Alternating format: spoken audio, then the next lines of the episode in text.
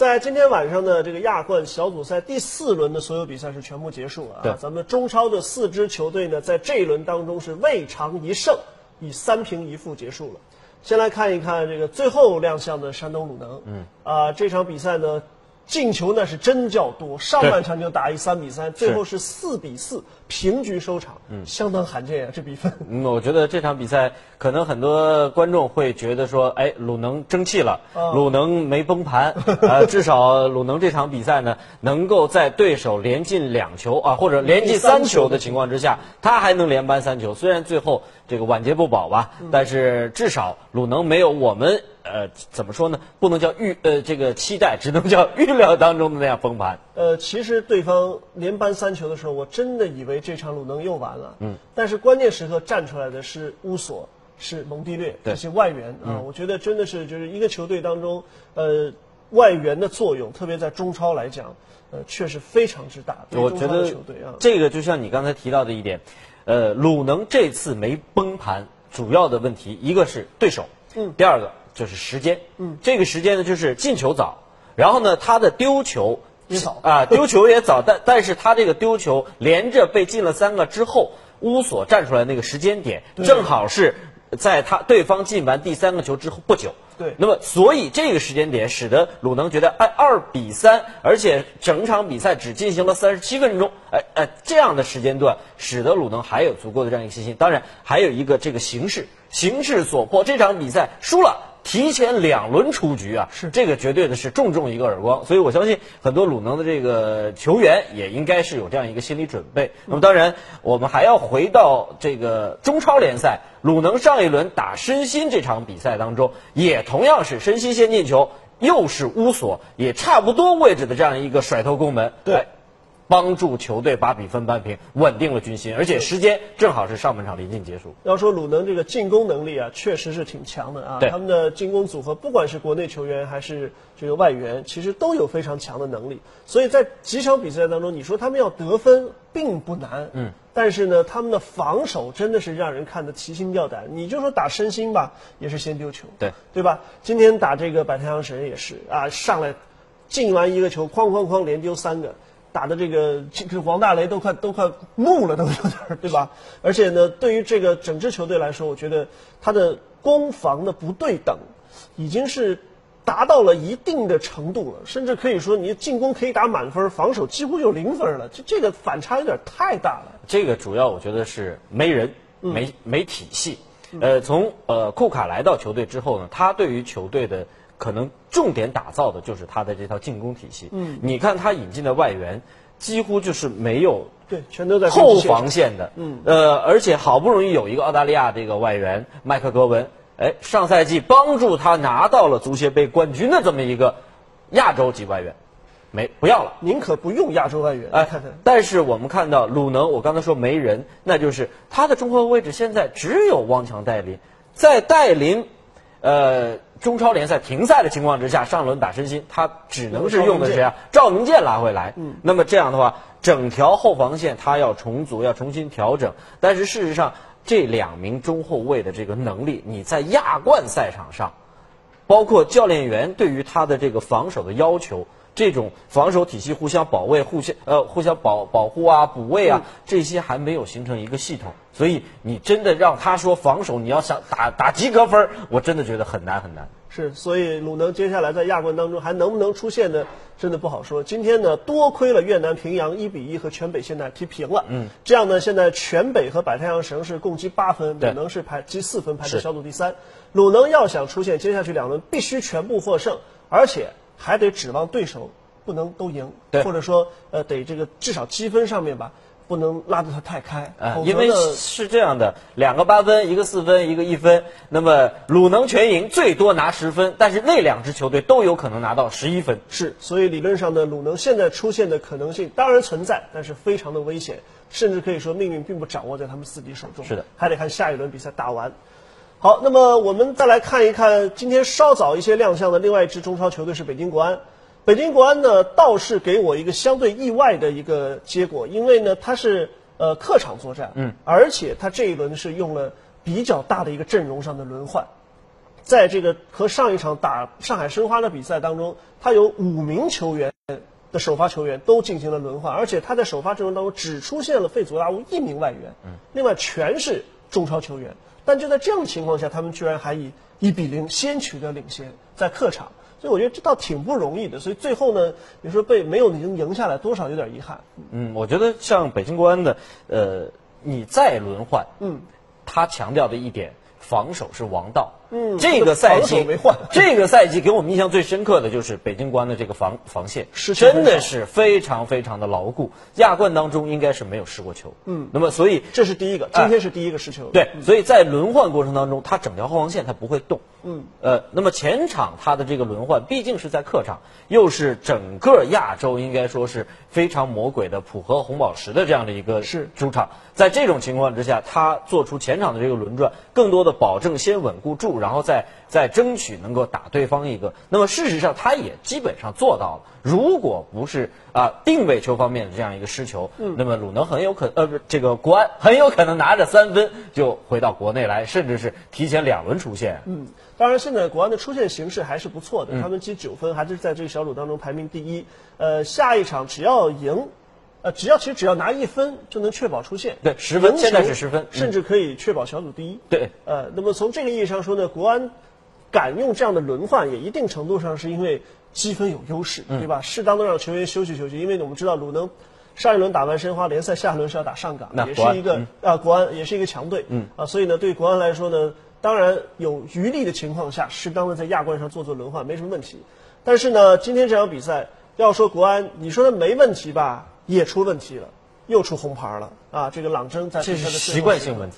而且呢，这个红牌出的真是没必要啊，就是在跟跟对手去理论，然后呢有一些报复性的动作，这完全这是肯定要出红牌，只要裁判看见那是逃不掉的。嗯，而且我记得朗征在上一场中超联赛对上海申花的比赛当中，也曾经在申花判罚呃裁判判罚了申花队犯规的时候，他还跑到裁判面前嘚啵嘚啵说不停，就是意思是你也出黄牌儿什么的，反正裁判还瞪了他两眼，警告了他一下。对就这个话多呀，这个有的时候这个球员的毛病就改不了，而且国安你要知道，在亚冠赛场上的红牌真的已经不少了。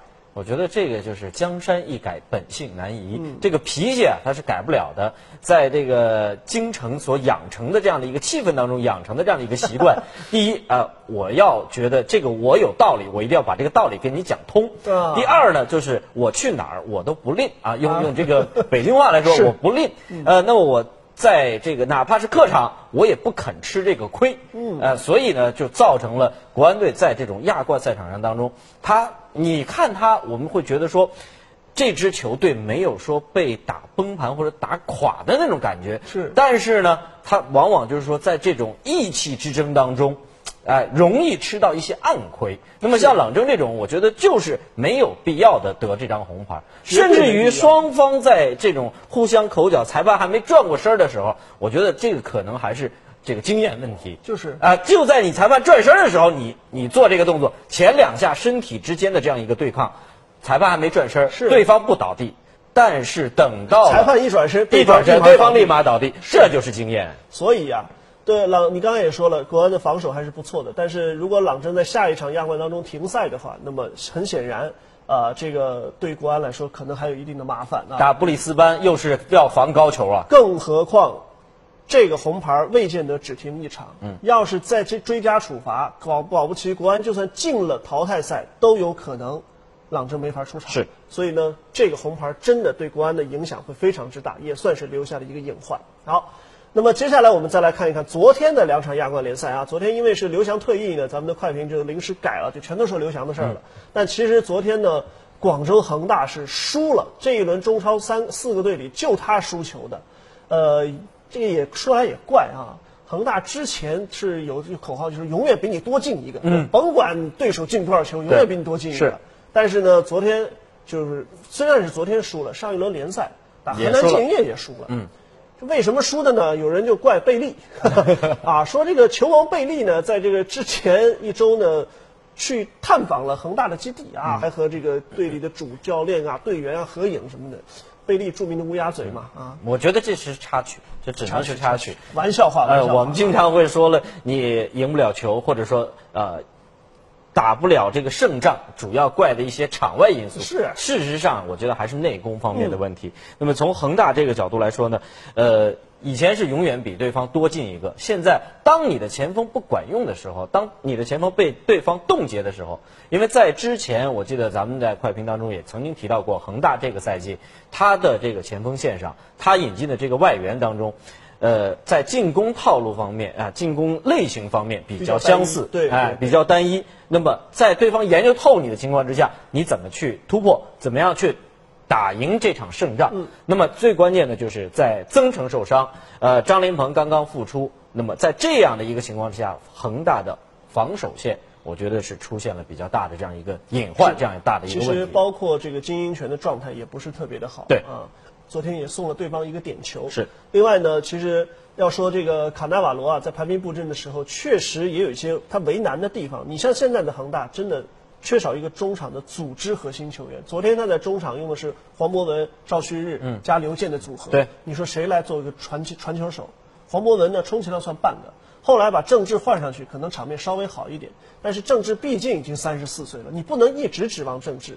很多人还在怀念孔卡，做恒大的这个记者也好，恒大的球迷也好，还在怀念孔卡。但是真的，现在的恒大恐怕就是在引援结构上面出现了一些问题。我觉得其实恒大呢，因为在过去几年当中，他一直能够保持这样一个呃大的一个投入，那么这些球员呢，也在过去几年当中，他处于一个上升期，或者说一个巅峰期吧。呃，恒大一般引进都是属于巅峰期的，不是不是要上升的。那么在这个过程当中，到了今年。其他球队都增加投入了，而他所在的这一批球员现在处于一个下坡期。嗯，那么再加上赛程的这样一个密集，使得呃这个伤病不断，那么政治上不了，也问题就都出来了。对，确实是这样啊。所以恒大呢，接下去可能要到二次转会的时候再看看有没有什么动作了。嗯，那么当然恒大的出现形势还是比较乐观的。相比之下呢，他们的同城对手啊，同城兄弟，呃，广州富力呢，在昨天是零比零逼平了。嗯，呃，要说富力能够逼平城南呢，也算是不容易了啊。我们知道富力的这个阵容班底啊，显然不如国安、恒大那么强大。对，基本上一套阵容打天下，打到现在呢，在亚冠里面呢，从三连胜到三场不胜，啊，这个状态确实就起伏比较大。但是，呃，不管怎么说，我觉得对于一支亚冠新军来说，富力打到现在这个份儿上呢，也还算过得去。嗯，的确是在底子不够厚的情况之下，呃，富力能够打到目前这个状态，首先。我觉得是跟赛程是有一定关系的，因为他是要打这个预选赛，对，附加赛打了打了两轮附加赛之后，在呃整个小组赛开始阶段之前，其他的球队还没有能够进入状态，没有进入到比赛或者联赛状态的时候，他已经经过了这样两轮的附加赛，是。使得他们的磨合，他们能够比对方先一步。但是呢，在两三轮之后啊，或者说两轮之后，我们就看出来了，富力的他的人员结构，他的新帅这个新的系统还没有能够真真正正的成为一个自己的自由的体系，再加上他的这个人员，包括他的这个投入，他这套班底可能只是在对方呃冷不防的时候能被扎一枪、扎一刀，那么等到对方熟悉你之后啊，你这几个这个前三板三板斧吧，对方已经吃透了。嗯。当然，在这场比赛里也出现了一些争议的场景啊，卢林的这个禁区内摔倒被判了假摔，所以呢，让这孔特拉很愤怒啊。赛后居然直接批评裁判员，这个估计对亚足联来说恐怕是要对他进行一个处罚的啊。包括韩国的这个媒体也揪着孔特拉不放，这韩国媒体老喜欢跟中国的外籍教练作对啊。以前是里皮，是现在又来一个这个脾脾气还比较暴的孔特拉啊。但不知道这个会怎么收场。但对于富力来说呢，虽然现在。亚冠只积四分，但是这个小组现在积分排名靠前的这个大阪也好，这个城南也好，也都只有七分。嗯，所以呢，理论上富力还是有出现的机会。虽然在胜负关系上面不占优，嗯，但是呢，接下去自己能打好比赛，且期待对手犯一些错的话呢，不是没机会。对，至少打到第四轮，咱们中超四支球队都还保留着，有两支是保留理论上出现机会，有两支呢是出现形势非常好。是。至少这个形势来看呢，还不算太差。嗯，过往几年我记得有些球队很早就掉队了，就直接就没戏了，也有的。对对对，所以今年这几支球队，我觉得恒大也好，国安也好，这两支是比较稳的。对呃，这个是我们整个中超联赛的这样一个进步，我们能够稳定住有两支球队稳定的能够进到小组呃小组前两名，小组出线对小组出线。那么另外两支球队呢，不像是往年像天津也好啊，长春也好啊，江苏也好，这种都是呃小组一小组游，小组游完了之后呢，早早的掉队。甚那么小组还还差两轮就已经先知道没戏，先先撤了。对对对，这个呢，就是我们中超整个的投入啊，大家普遍在加大，所以使得这些球队在整个亚冠赛场上的这个竞争力保持住了。我们只能说是保持住了，没有说啊、早早的被甩开。嗯，这一点是值得肯定的。好吧，所以呢，也希望啊，既然都还有机会，也希望大家都努把力，呃，争取有不止两支球队能够从这个亚冠的小组赛当中出现，进入十六强。对，也期待着这个中超的球队在亚冠当中能够越来越好的取得更多的好成绩吧，至少可以帮助咱们的中超在这个亚冠名额的争夺上面再来带来一点有利的地方啊。是。